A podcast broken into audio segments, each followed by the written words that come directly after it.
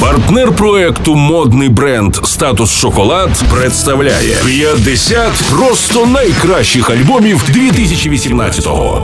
Доброго дня, з вами Стеро Ігор. Продовжуємо на просто радіо щогодини підводити музичні підсумки року. Наш огляд найкращих платівок 2018-го продовжуємо разом з українською співачкою Джамалою. У жовтні 2018-го Джамала презентувала свою нову довгограючу запис Крила. Платівка складається із 10 пісень, сім з яких написані українською мовою, три англійською. Для роботи над цим альбомом Джамала запросила гітариста гурту Океан Ельзи Владіміра Обсеніцу та українського джазового піаніста Єфіма Чупахіна, який зараз проживає у Нью-Йорку. Це спецпроект «50 просто найкращих альбомів року, а не рубрика Світські новини. Але також з радістю зазначимо, що у березні 2018-го співачка народила сина.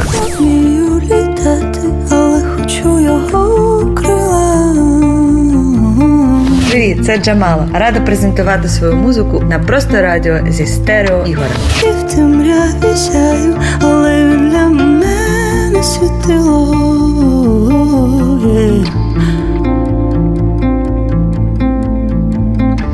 Я вільна, мов птаха, але хочу його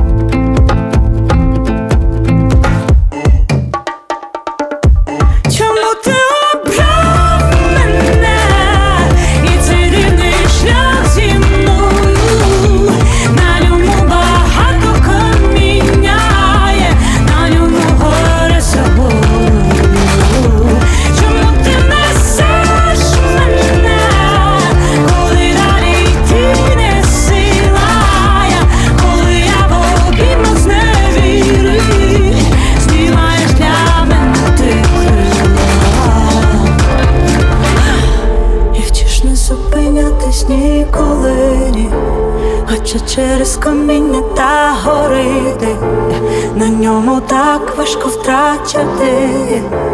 Бувають злі люди байдужі.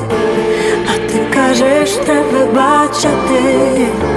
Несеш мене через калюжі. А я сама вже вмію літати.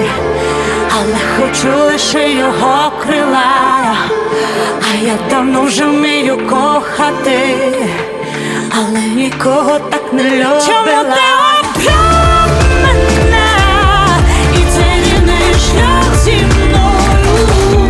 Джамала лонгплей Крила один з 50 просто найкращих альбомів року на просто радіо. Це Стеро Ігор. До зустрічі на початку наступної години, де ми продовжимо підводити музичні підсумки 2018-го на просто радіо. Партнер проекту модний бренд Статус Шоколад. Спокуса в ідеальній формі.